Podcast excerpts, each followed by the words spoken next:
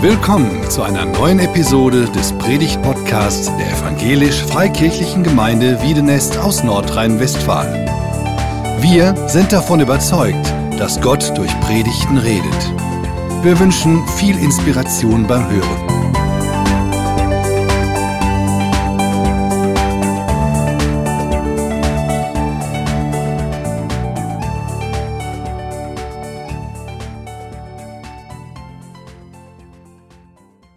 Das Thema heute von der Predigt ist, warum sollten wir noch beten? Darf man über so eine Frage nachdenken in der Gemeinde Wiedenest, wo doch so viele Beter sind, und das meine ich nicht ironisch, sondern tatsächlich. Und doch ist es eine Frage.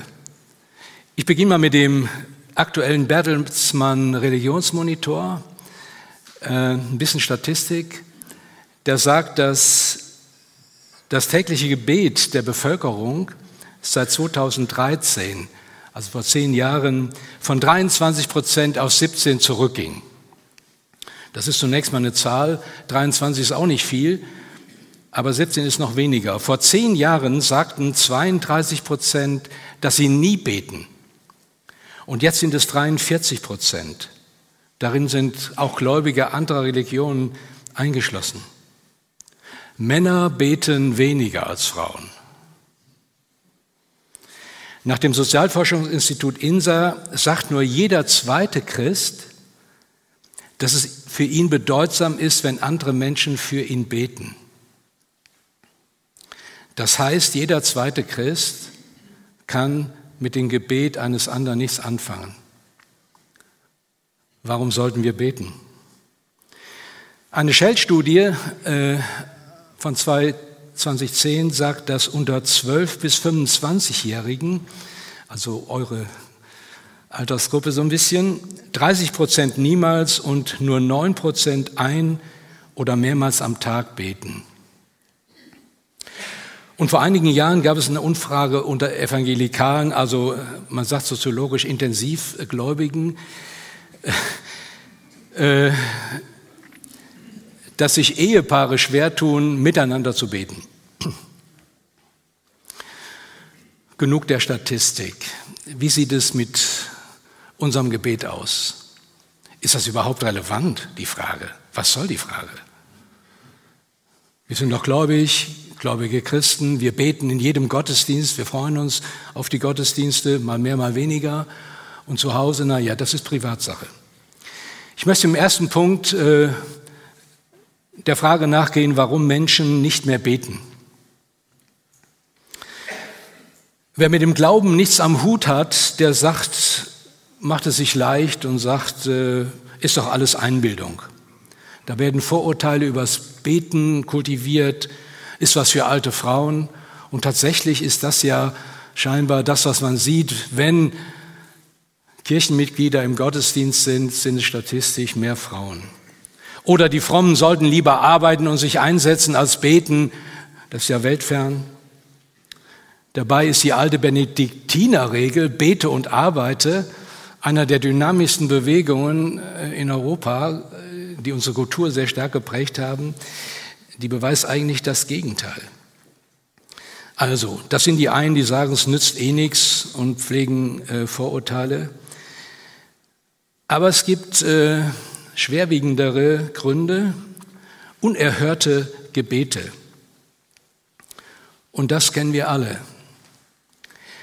Da beten wir ernsthaft um die Heilung eines geliebten Menschen und nichts geschieht. Jahrelang beten wir und irgendwann gibt man es auf und sagt, warum sollte ich noch beten? Wir beten, dass eine Beziehung, eine Ehe gerettet wird und beten dafür im Hauskreis oder in der Gemeinde oder und der Partner, die Partnerin trennen sich trotzdem. Wir beten vor einer wichtigen Entscheidung und wir haben den Eindruck, der Himmel ist geschlossen, es gibt keine Antwort. Wie soll ich mich entscheiden? Wir beten schon seit langem um ein Ende des Blutvergießens durch den schrecklichen Überfallkrieg in der Ukraine von Russland. Und es sieht so aus, als ob die Waffen noch lange nicht schweigen und das Blutvergießen kein Ende nimmt. Alle diese Situationen können dazu führen, dass Menschen sagen, hey, wozu noch beten? Und das kann persönlich noch schlimmer werden oder angefochtener, wenn man dann andere hört von tollen Gebetserhörungen sprechen oder leidenschaftlichen Lobpreis machen. Das ist ja, Luther hat gesagt, wer singt, betet doppelt, ein doppeltes Gebet. Und das kann ich gar nicht in meiner Situation. Und das äh, nimmt mich nicht mit. Warum sollte ich noch beten?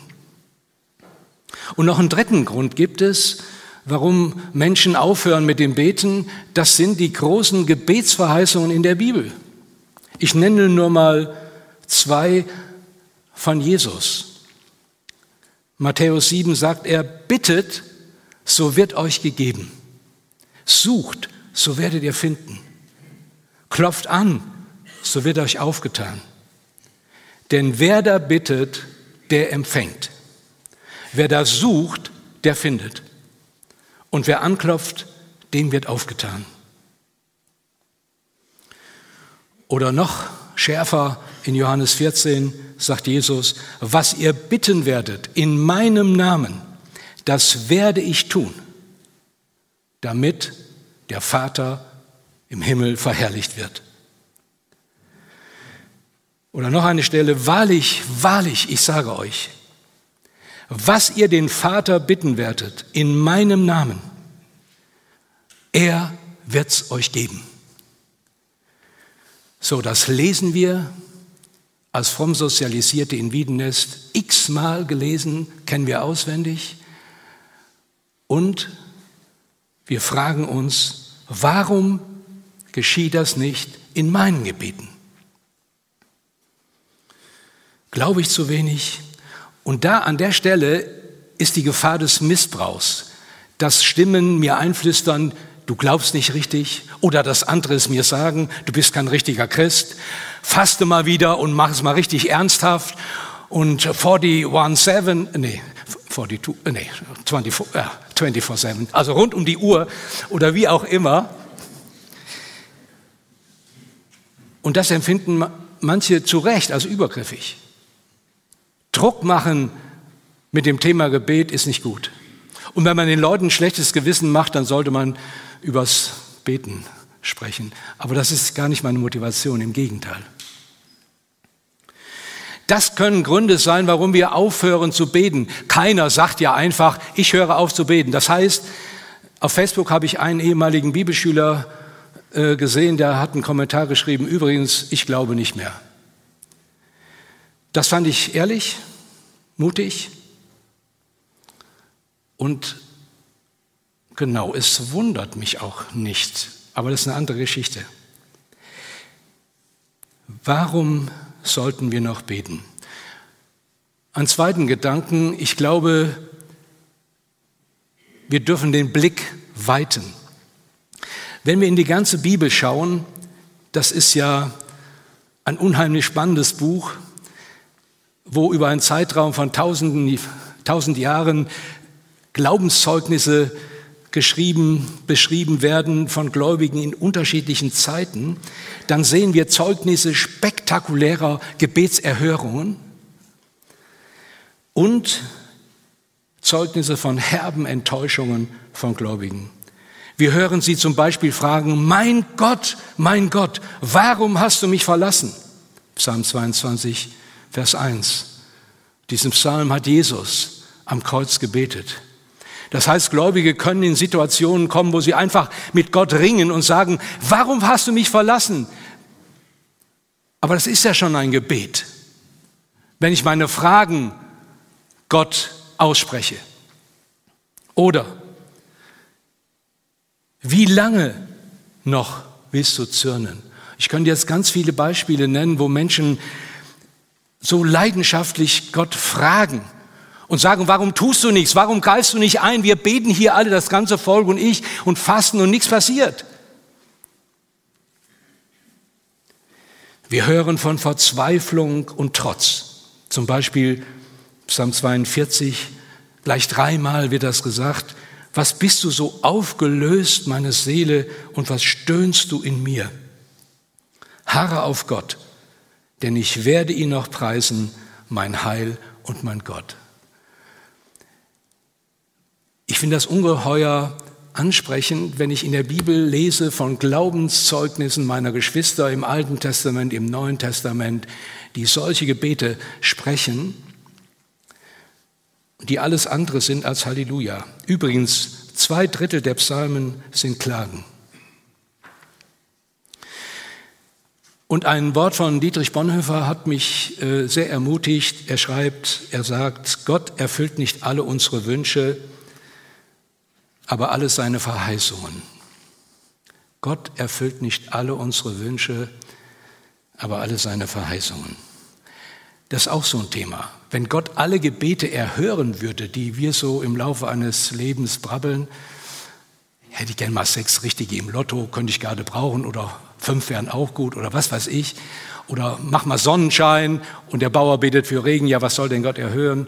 Oder schlag den mit Kretze, oder der Bruder, der ist äh, schrecklich und nervt mich, oder ja, auch das sind Gebete. Lass Feuer vom Himmel fallen das sind alles Gebete in der Bibel. Zwei Beispiele. Gott erfüllt nicht alle unsere Wünsche, aber alle seine Verheißungen. Ein Beispiel aus dem Alten, eins aus dem Neuen Testament. Eine Geschichte, die schon die Kinder in der Jungschau hören, hoffe ich heute auch noch. Die drei Männer im Feuerofen. Äh, das sind drei junge Männer in Babylon verschleppt gewesen, in einer fremden Kultur und der König, ein heidnischer König, Nebukadnezar, ist ein bisschen größenwahnsinnig, aber so typisch für Diktatoren, lässt ein Riesenstandbild aufrichten und verpflichtet alle vor diesem Bild niederzuknien. Und diese drei jungen hebräischen Männer, die sind standhaft. Als die Musik anfängt und alle auf die Knie gehen, bleiben sie stehen. So, das wird natürlich sofort äh, weitergegeben und die Reaktion ist klar. Sie werden zur Rede gestellt, ihr müsst sterben. Und was sie dann antworten, das hat mich beeindruckt. Daniel 3, Vers 17. Unser Gott, dem wir gehorchen, kann uns zwar aus dem glühenden Ofen und aus, seiner, aus deiner Gewalt retten, aber auch wenn er das nicht tut, werden wir deinen Gott niemals anbeten. Also sie wussten, Gott kann uns retten, es ist so ein kleines für ihn. Aber wenn er es nicht tut, Gott ist Gott. Wir werden trotzdem nicht vor diesem Götzenbild niederknien. Das finde ich beeindruckend. Drei junge Männer, die standhaft bleiben und die überzeugt sind, dass Gott Gebete erhört und sie sieht und sie retten kann. Und wenn er es nicht tut, ändert das nicht an ihrer Haltung und an ihrem Vertrauen zu ihm. Aus dem Neuen Testament Paulus. Paulus war wahrscheinlich, habe ich mir lange vorgestellt, als ein Boah, ein Fels, ein riesen dynamischen Kerl. Er muss wahrscheinlich sehr persönlich auch Probleme gehabt haben, krank gewesen sein. Er spricht von einem Pfahl im Fleisch und wir merken, dass ja ein kleinen Splitter, irgendwas, das kann ganz schmerzhaft sein. Und er bittet Gott, Jesus, den Herrn, dreimal, dass er das wegnimmt von ihm. Kann man ja verstehen. Und er bittet einen Mann, der viele Gebetserhörungen erlebt hat. Und Jesus antwortet ihm, meine Gnade genügt dir. Denn meine Kraft wird in der Schwachheit wirksam. Wow. Und Jesus antwortet anders, als er es erwartet hat und nennt noch ein besseres Erhörungsziel, meine Gnade genügt dir. Wir haben das eben gesungen von der Gnade. Das ist wirklich viel mehr wert, wenn einer die Gnade hat, die Situation, die nicht zu ändern ist, anzunehmen. Sehr beeindruckt hat mich das Zeugnis von dem jungen Philipp Mickenberger.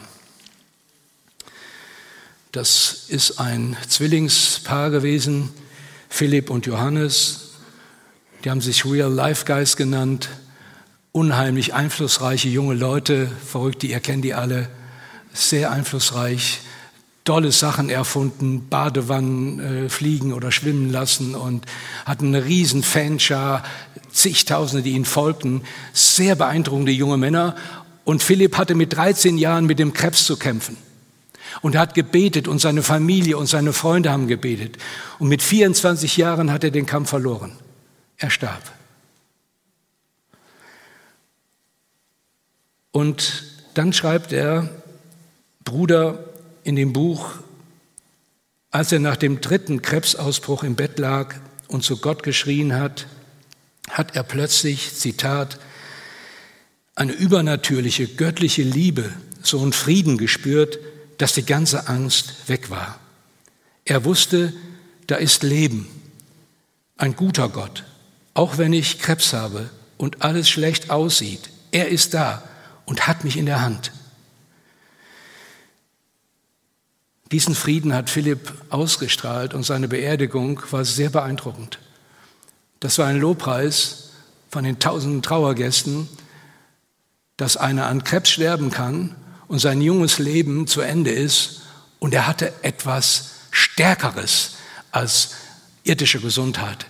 Er hat den lebendigen Gott erlebt und die Freude, ihm zu gehören als sein Kind. Ein dritter Punkt, Mehrwert beten. Beten ist eine elementare Lebensäußerung des Glaubens. Beten ist nicht in erster Linie eine fromme Leistung, sondern die wir erbringen müssten, sondern elementarer Ausdruck der Beziehung zum lebendigen Gott. Die Bibel und die ganze Kirchen- und Missionsgeschichte zeigt, alle Gläubigen zu allen Zeiten haben gebetet. Und zwar auf unterschiedlichste Weise. Sie sitzen beim Beten, sie stehen, sie knien, sie liegen vor Gott, sie falten die Hände, sie erheben die Hände, sie ballen die Fäuste. Sie bitten, sie flehen, sie schreien zu Gott, sie danken und loben und beten Gott an. Einzeln, gemeinsam, in Kerkern, in Kathedralen, mit fettem Sound des Lobpreis und mit leisem Wimmern sie beten. Ausdruck einer lebendigen Beziehung, das ist Beten. Wir kennen alle das Wort des Philosophen und Kommunikationswissenschaftlers Paul Watzlawick. Der hat gesagt, man kann nicht nicht kommunizieren. Man kann nicht nicht kommunizieren. Auch wenn wir schweigen und nichts sagen, kommunizieren wir etwas. Ein Blick sagt mehr als manche Worte. Eine Haltung ist Kommunikation. Und ich würde gerne ergänzen, man kann nicht nicht glauben. Jeder glaubt an irgendwas. Der Mensch ist ein glaubendes Wesen. Er braucht ja etwas, an das er glaubt. Und wenn es eine Vision ist, eine Sicht, eine innerweltliche, und wir dürfen an den lebendigen Gott glauben, der uns geschaffen hat, Himmel und Erde, der uns erlöst hat in Christus und der die Welt vollenden wird und unser Leben auch. Also, man kann nicht nicht glauben und man kann nicht nicht beten, wenn man glaubt. Ich finde das sehr befreiend. Es ist nicht ein Gebet, wenn ich, das so wurde ich erzogen, Köpfchen senken, Hände falten an den, nee, äh, Hände falten, Köpfchen senken, an den lieben Heiland denken. Das war eine äh, so ein formaler, äh, meine Oma war leicht zu merken, schon mit 70 immer noch kenne ich das Sprüchelein. Aber beten ist viel mehr. Beten ist in Gedanken meine Wut, meine Enttäuschung, meine Verletzung Gott sagen, ich bin ja offenbar vor ihm. Jesus sagt, wenn du betest, dann geh in deine Kammer. Das war der einzige Raum im antiken Haus, wo man alleine war, nicht gestört wurde. Wenn du betest, dann geh in deine Kammer, bete zu deinem Vater, der im Verborgenen ist. Und dein Vater, der im Verborgenen sieht, wird dir vergelten. Matthäus 6, 6. Damit zeigt Jesus eine ganz intime, persönliche Beziehung, Dimension der Gottesbeziehung auf. Der Vater sieht uns. Das ist die Jahreslosung. Kennt ihr sie noch? Du bist ein Gott, der mich sieht. Er sieht uns mit unseren Bedürfnissen. Jesus sagt, euer Vater weiß, was ihr bedürft. Und weil er ein liebender Vater hat, hat er ein Anliegen daran, dass ihr im Frieden mit ihm lebt, dass ihr diese Herausforderungen besteht. Er erspart uns nicht schwere Wege, er erspart uns nicht Krankheitsnöte, er erspart uns nicht Pleiten, Pech und Pannen, er erspart uns nicht Verletzungen, die andere uns zuschlagen, aber er hilft uns in diesem Weg. Ihm dürfen wir vertrauen und unser Herz öffnen. Mein Herz kann ich ja nur öffnen, wenn ich jemandem vertraue. Sonst mache ich ja zu. Ich sage ja nicht jemandem, den ich nicht kenne, meine persönlichen Sachen. Und Gott kann ich vertrauen. Warum? Weil Gott uns in Jesus so geliebt hat, dass er sich hingegeben hat für uns. Übrigens, das erleben wir gleich im Abendmahl und erinnert uns daran.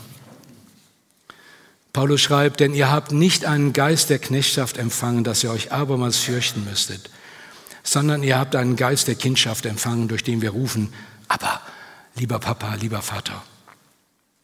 Wie sollen wir beten?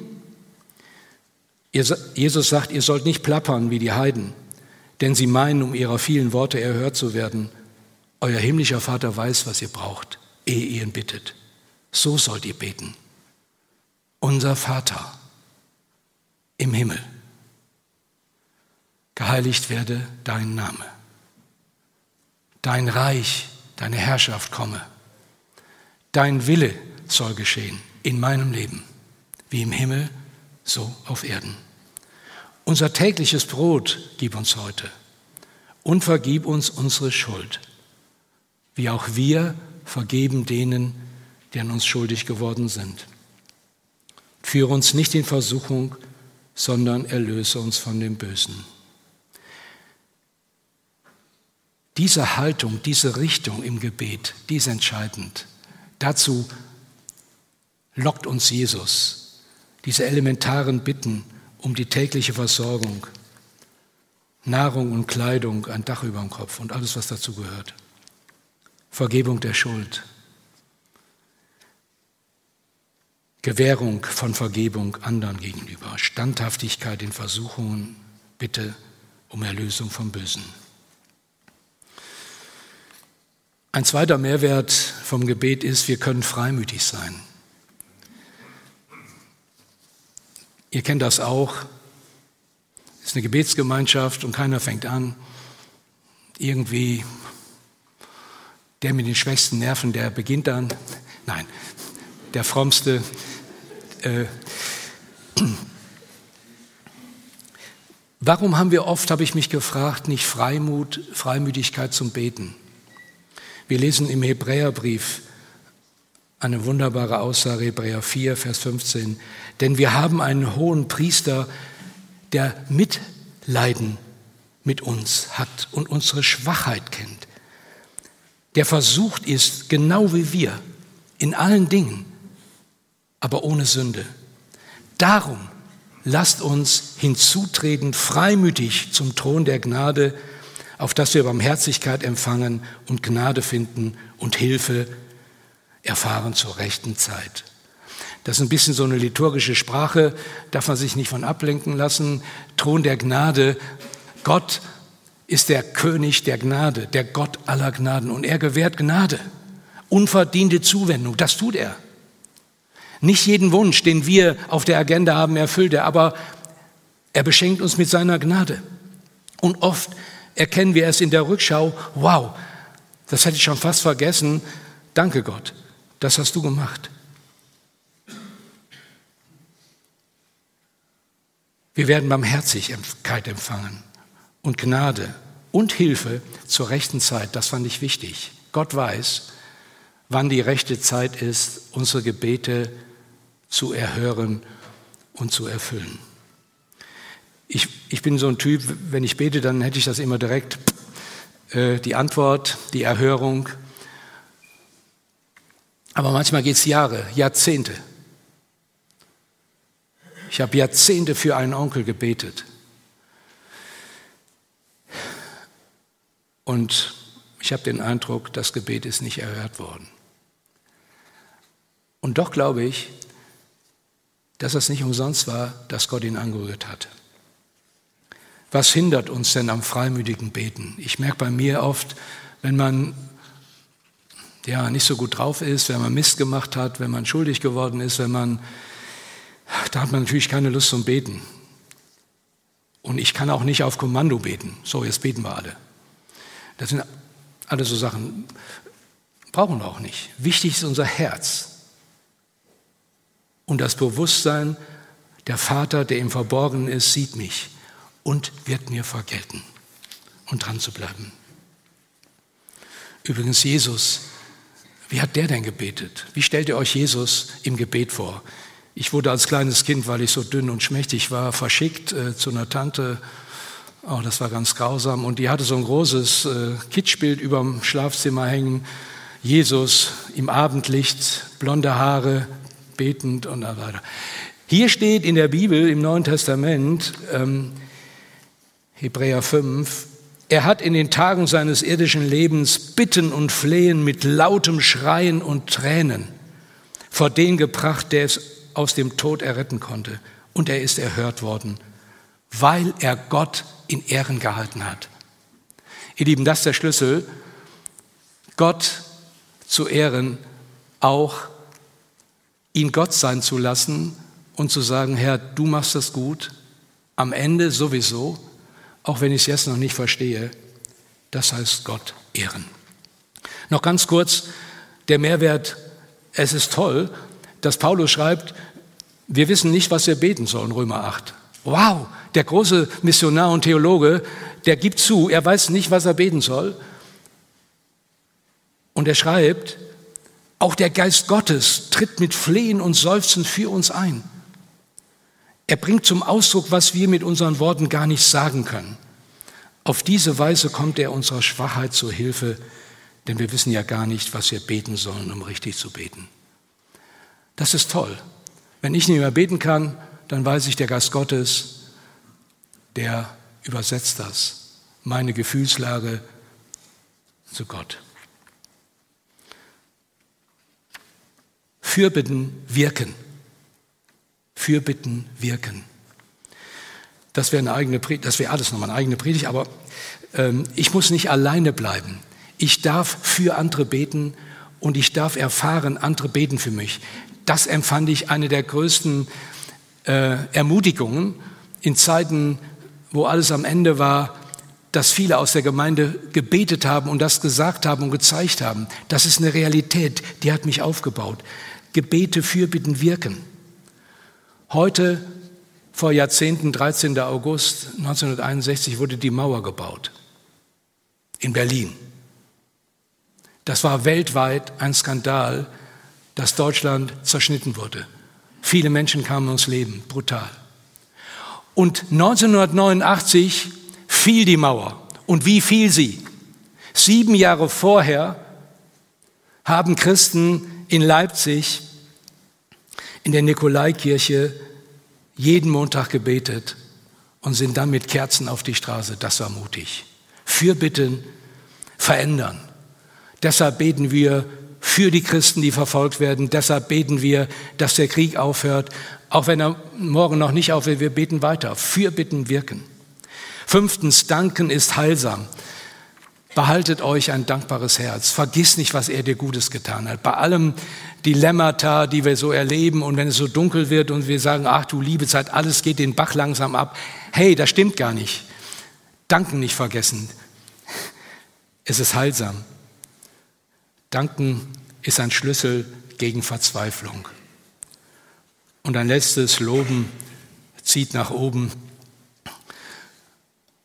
Übt euch im Loben. Man ist so allein schon haptisch oder ergonomisch oder wie was ich, man guckt immer nur nach unten. Entweder aufs und Loben hilft, Preisen hilft, den Blick nach oben zu wenden, zur Ewigkeit, zum Vater im Himmel. Ich mache Schluss. Es ist ein Privileg zu beten. Ich hoffe, wir sind neu herausgefordert worden, Gott ernst zu nehmen und auf unsere Weise zu beten, still und laut, mit allem, was wir sind und haben, aber dran zu bleiben an ihm. Er hat euch im Blick, er vergilt und er macht alles gut. Amen.